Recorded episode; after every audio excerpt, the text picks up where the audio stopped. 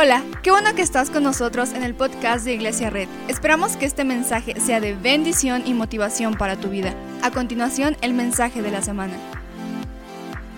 Hemos necesitado que Dios haga algo por nosotros, que restaure nuestras vidas, nuestros matrimonios, que le entregue libertad, sanidad a nuestros hijos, a nuestras hijas. Todo el mundo ha necesitado algo en algún momento de la historia, de su vida. Y Abraham hoy está necesitando algo, esa es la historia que vamos a ver. Abraham necesita un hijo. Abraham ha añorado, ha llorado porque no tiene un hijo. Y Abraham tiene gran sueño para su hijo. Abraham quiere ver hijos, quiere ver nietos, como yo sé que muchos, muchos eh, papás aquí, ¿verdad? Quieren ver nietos. Y, y Abraham no puede tener un, nieto, un hijo, perdón. Entonces Abraham durante mucho tiempo de, de su vida y de su historia ha estado buscando un hijo. Entonces lo que pasa es que en este momento Dios entra a la historia y Dios le va a decir algo, le va a hacer una promesa y Dios lo va a llevar afuera de su tienda y le va a decir esto, tendrás una gran descendencia. Abraham voltea a ver la cuna que ha comprado desde hace tiempo y la ve vacía. Entonces para Abraham esto es imposible, porque Abraham Dios le está prometiendo que tendrá descendencia y Abraham voltea a ver a la cuna vacía y ve que no hay nada. Dios le puede decir a Abraham, digo, Abraham le puede decir a Dios, perdón, le puede decir, hey, Dios, tu humor es bastante negro. ¿Cómo me dices que voy a tener una descendencia, una gran generación? No tengo un solo hijo. Abraham no lo cree. Y Abraham le dice a Dios, no, no te creo. Porque en este momento de la historia, la gente que creía en las deidades ha aprendido que tiene que hacer algo para que esas deidades le den algo a cambio. Lo vemos en nuestra historia mexicana, aztecas, mayas. Ningún dios daba algo gratis. Había sacrificios para calmar su ira. Había sacrificios para entregarles algo en la cosecha. Había sacrificios para que hubieran lluvias. Esa es la historia de la humanidad. Un dios, dioses, perdón, que no dan algo gratis, todo lo piden a cambio. Entonces imagínate a cuántos de estas deidades, que no sabemos cómo les llaman, Abraham ha ido. Abraham ha ido a muchísimas quizá. Porque ya compró la cuna.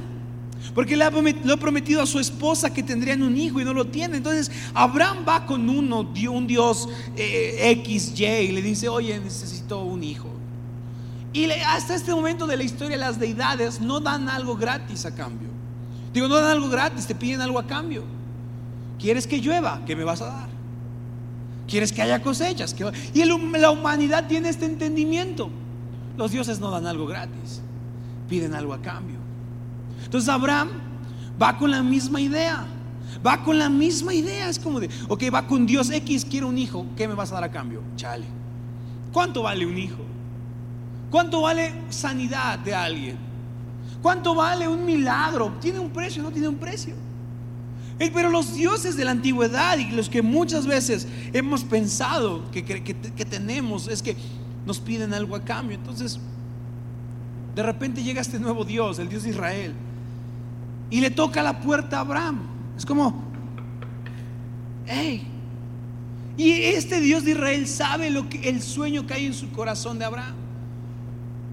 Sabe lo que ha anhelado por tanto tiempo. Sabe las veces que ha llorado en la cuna que ha comprado. Sabe lo que ha pasado. Y este Dios, este Dios nuevo que entra a la historia, que es muy disruptivo, le va a decir a Abraham, te quiero dar un hijo.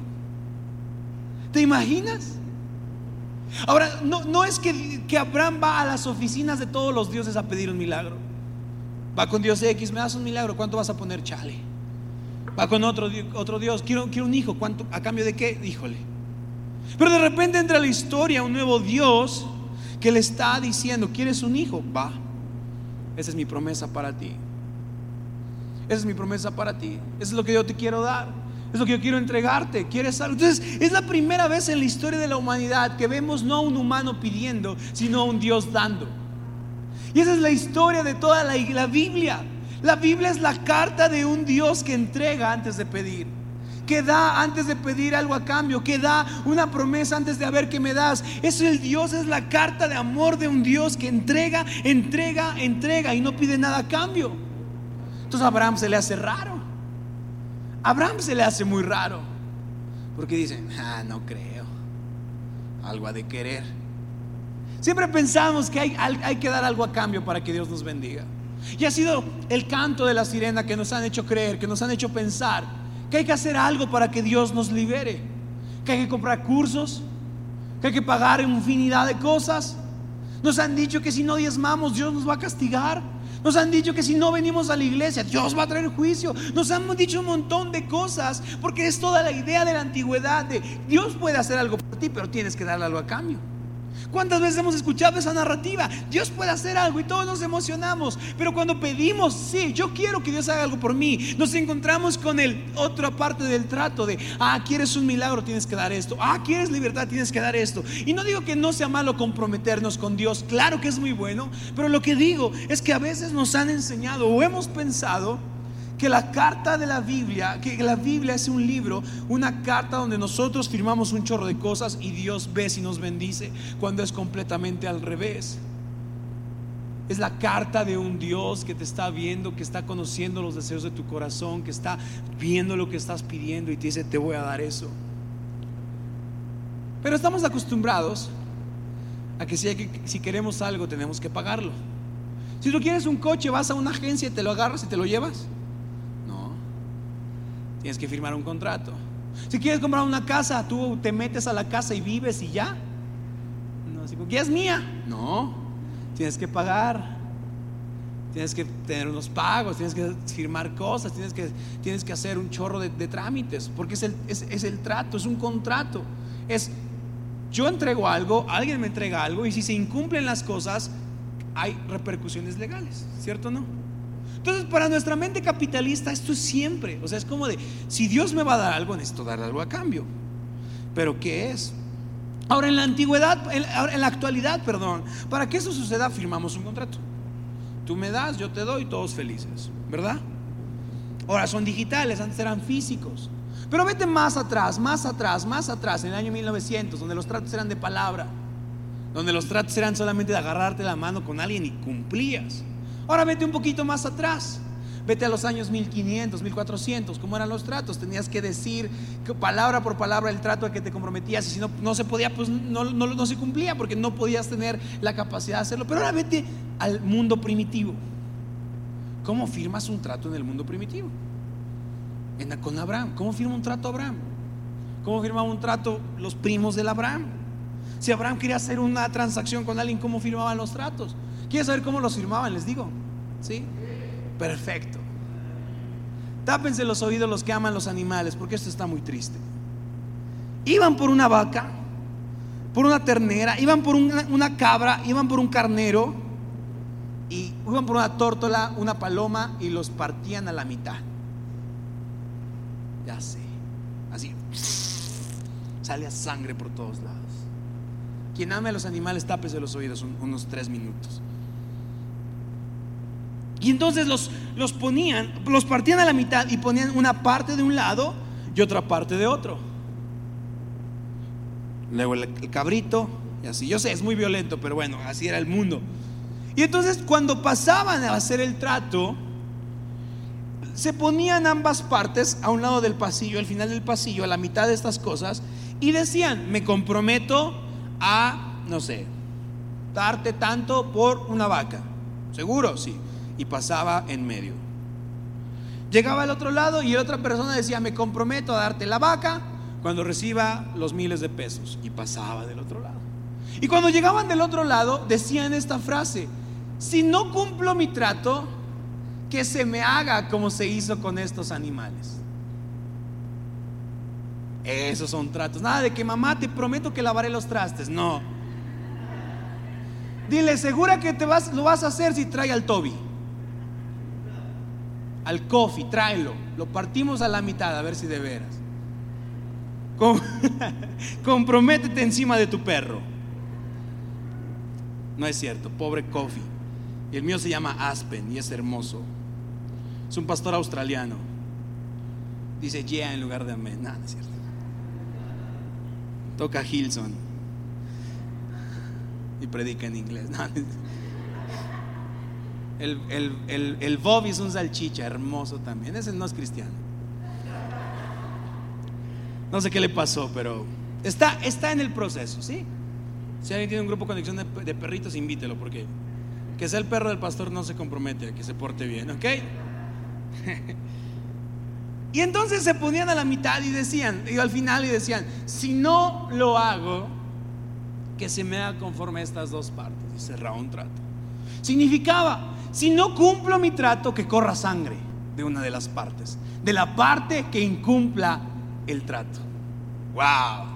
Esos son tratos. Eso es algo que te tienes que comprometer. Nada de que gosteas a alguien y no le contestas. No. Si quedaste de verlo, ibas, porque te atravesabas sobre una, sobre una vaquita, un carnero y algo y te comprometías. Entonces estamos acostumbrados a esos tratos. Estamos tan acostumbrados a esos tratos que cuando Dios le da una promesa a Abraham, ¿qué crees que responde Abraham? Vamos a ver el versículo 8.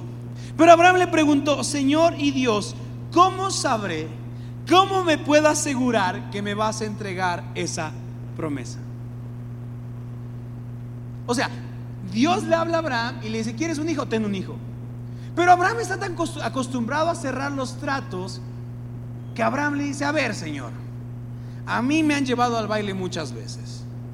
Me han transado, me han prometido cosas y no me las han dado. Señor, ¿cómo me aseguras que me vas a cumplir la promesa? Ahora, es importante entender que este Dios quiere hacer un pacto con Abraham, pero Abraham quiere firmar un contrato. Dios quiere hacer un pacto con Abraham, pero Abraham quiere firmar un qué? Un contrato. Un contrato no es un pacto, un pacto es algo que te dice de una parte y dices, ok, jalo. Un contrato es, te doy esto, tú me das esto, esto cuesta tanto y tú pagas esto. Entonces, Abraham, Dios le promete un pacto y Abraham quiere responder con un contrato. O sea, Abraham, Abraham Dios le dice, ¿quieres un hijo? Te voy a dar un hijo. Y Abraham le responde a cambio de qué? ¿Cómo nos vamos a asegurar que esto se cumpla, Dios? Dios no le dijo, trae a tu abogado, yo traigo el mío. Qué miedo, un ángel abogado, ¿no? Qué miedo, no. Vamos a hacerlo todo legal. Dios no le dijo, trae a su abogado, yo traigo el mío. No, Dios no le dijo eso. Dios no le dijo, te mando un PDF y lo firmas. Dios no le dijo eso. Dios no le dijo, dame la mano. No. ¿Sabes Dios qué hizo? Vamos a ver el versículo 9. El Señor le respondió, tráeme una ternera una cabra y un carnero, todos ellos de tres años. O sea, Abraham, Dios le dice a Abraham le dice a Dios, no, no, no, quiero estar seguro que vas a cumplir. Y, Dios dice, ok, bueno, ¿cómo firman los tratos aquí? Hacemos esto. Y Dios dice, como, qué rara es la gente del mundo, pero ok. Entonces dice, tráeme eso, tráeme eso. Y Abraham, entonces Abraham, vamos a ver, lo que dice el versículo siguiente. Dice, Abraham Abraham los parte a la mitad, llevó todos estos animales, los partió por la mitad y puso una mitad frente a la otra, pero las aves no las partió. O sea, quiero que pienses un momento la desesperación de Abraham para cerrar el trato. Lo necesita. Necesita ese hijo. Entonces, si un Dios se lo promete, Abraham lo quiere asegurar porque le duele no tener un hijo. Le duele no ver el propósito, le duele no ver la promesa, le duele no ver la sanidad, le duele no ver la libertad. Abraham está desesperado, quiere ese milagro. Como a veces tú y yo hemos estado desesperados, queremos ese milagro. Lo necesitamos, necesitamos que sea real. Y por eso le decimos a Dios, venga, venga Dios, hay que hacer un contrato. Entonces Dios le pide que partan las cosas a la mitad. Y entonces antes, primero antes de pararse, antes de pasar por en medio, las partes tienen que decir a lo que se comprometen. ¿Cuántos quieren ver a lo que Dios se compromete? Ya está ahí todo ensangrentado. La Biblia dice que el Abraham está medio dormido. Y Abraham voltea a ver, Dios voltea a ver a Abraham. Y Abraham está de un, lado, del lado de la, del charco de sangre de animales. Y Abraham le dice esto, Abraham, cuando tus descendientes vivan como extranjeros, yo los castigaré a esa nación que los esclavice. Tus descendientes saldrán en libertad y con grandes riquezas.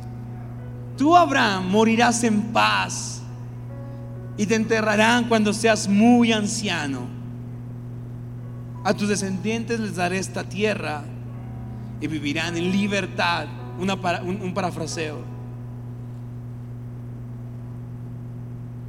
Dios ya dijo su parte, ¿verdad? Yo creo que Abraham del otro lado, chale. Porque recuerda, en un contrato que tú das algo y del mismo valor tienes que darle a otra persona para que esa persona te entregue eso. Ahora te pregunto, ¿cuánto vale la libertad? ¿Cuánto pagarías por sanidad? ¿Cuánto pagarías por ver el milagro que has estado orando por tu hija o por tu hijo? ¿Cuánto vale? ¿Cuánto vale que Dios conteste tu oración? ¿Cuánto vale? Ponle un precio, no tiene. ¿Cuánto, ¿Cuánto vale que Dios te diga, te daré paz? ¿Cuánto vale?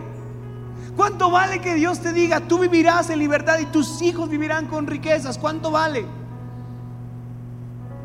Porque en un contrato una parte me da y la otra parte da el pago. Pero ¿cuánto vale? Yo creo que Abraham escuchó la promesa y dijo, pues traigo un peso. Se buscó y traía máximo 350. Porque no vale nada. No tiene precio. Entonces, la Biblia, vamos a ver lo que sigue. La Biblia dice que Dios, en el versículo 17, dice, cuando el sol se puso y cayó la noche, Ven, Edith, ayúdame aquí a hacer una. Edith, ven aquí. Sí, párate ahí. He cambiado de voluntarios. Ahí, ahí. Tú eres Abraham, ¿ok? Entonces, imagínate que hay un perrito destrozado ahí. No. No, es una vaca. Y, Abraham y, Dios ve a Abraham y le dice, Abraham, Vivirás en libertad, vivirás en riqueza, te, enterrarán de anciano, tendrás paz. Y entonces la Biblia dice que Dios, ¿qué tiene, qué, ¿cuál es el paso siguiente? Pasar en medio, ¿verdad? Entonces Dios pasa en medio y regresa. Y después el momento de quién es, de la otra parte. Entonces, ¿qué tendría que hacer la otra parte? Pasar en medio. Pero cuando la otra parte quiere pasar, Dios le dice, no, no, no, no, no. Quédate ahí.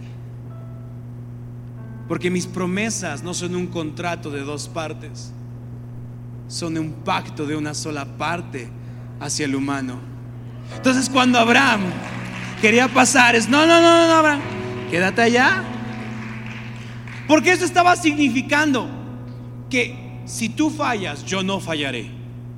Si tú incumples la parte del trato, yo no lo haré. Si tú un día no eres fiel, yo sí seguiré fiel. Si tú un día te vas, yo no me iré. Porque este trato, este pacto es mío contigo. Pero a veces nos enseñan a que tiene que caminar Abraham, ven. A veces nos enseñan, regresa para allá, recuerda que hay sangre. Pisaste la vaca, pobrecita. A veces nos enseñan que también nosotros tenemos que pasar y comprometernos y pagar y dar y hacer un chorro de cosas. Y es triste. Es triste cuando alguien nos dice que por la libertad que Dios nos da, tienes que prometer y tienes que pagar por algo. Es triste ver una iglesia que cuando Dios ha prometido sanidad le está pidiendo a su gente que pase en medio del pacto es triste ver a jóvenes señoritas que han pensado y que han crecido pensando que si, que si quieren ver algo de Dios también tienen que pasar por en medio. Es triste ver cómo a veces hemos creído que para que un matrimonio se restaure tienes que también pasar y que tiene que correr sangre tuya y que tiene que pasar muchas cosas.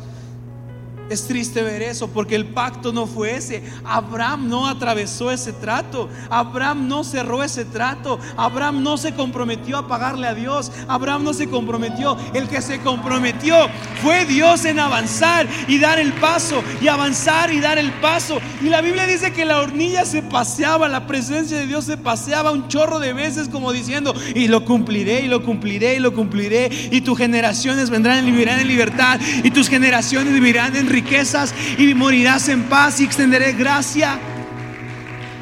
Gracias, Edith. llevas un poco de vísceras de vaca.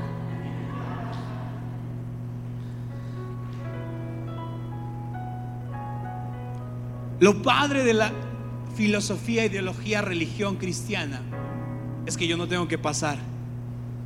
¿Por qué? ¿Qué decían las dos partes? Si, si fallo el trato, correrá sangre.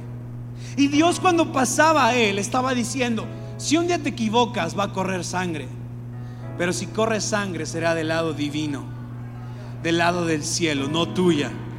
No correrá sangre tuya, no tendrás que pagar nada, no pasará nada tuyo. ¿Y qué crees que pasó?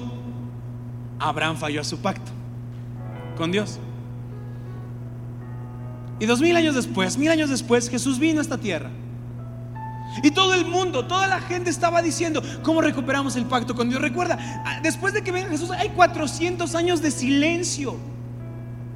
Imagínate la desesperación de todos. O sea, ahorita nosotros podemos escuchar a Dios, podemos sentir bonito en la alabanza, podemos decir, wow, qué padre, pero ahí no hay nada. Y el mundo está diciendo en esos momentos, ¿cómo recuperamos a Dios? Él nos hizo un pacto, dijo que nuestras generaciones vivirían en paz, en libertad. ¿Cómo lo recuperamos? ¿Cómo lo recuperamos? Y empieza a crear un caos, y empiezan a crear un chorro de cosas, y empiezan a crear, no creo que tienes que hacer esto, no creo que tienes que pagar, creo que tienes que hacer ciertas cosas, no, yo creo que tienes que vestirte así. Y empezaron a ponerle requisitos para la libertad y para la sanidad. Y cuando Jesús fue anunciado, los ángeles dijeron, gloria a Dios en las alturas y paz en la tierra a los hombres. Le dijeron a los humanos, ese pacto que quieres, Dios lo va a cumplir porque Dios es bueno, tranquilo.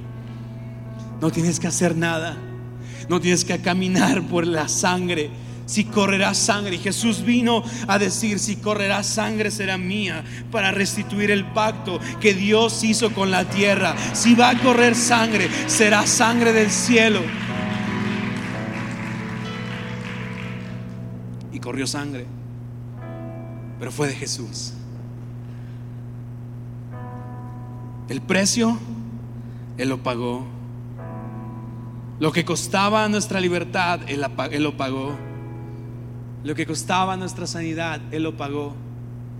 Y atravesó una ciudad con una corona de espinas y una cruz en sus espaldas, diciéndole al pueblo, el pacto está aquí. Aquí está el pacto de nuevo.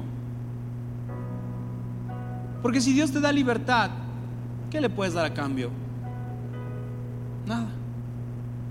¿Qué, tienes que valga la libertad que Dios te da? ¿Tienes algo que valga la libertad? ¿Tu iPhone? Dios va a decir, uh, no, chao. ¿Tu coche?